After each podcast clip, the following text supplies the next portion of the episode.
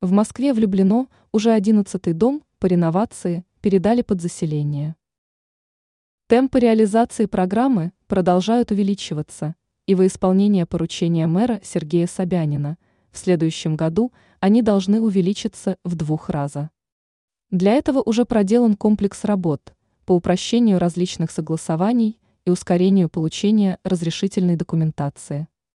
Что касается строительных работ, то за последние полгода строительные организации уже доказали, что ускорить темпы строительства при своевременном финансировании можно. С начала года скорость строительных работ в строительном регионе выросла в среднем на 15%, и это далеко не предел. Как информирует агентство «Москва», влюблено под заселение передали 11-й дом под заселение из всего комплекса, рассчитанного на 17 домов.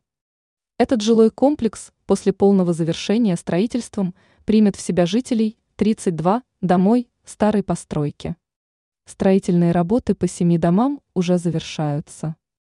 Дома по новым стандартам оборудованы подземной парковкой, а вместо первого этажа предусмотрены встроенные помещения для коммерческого использования.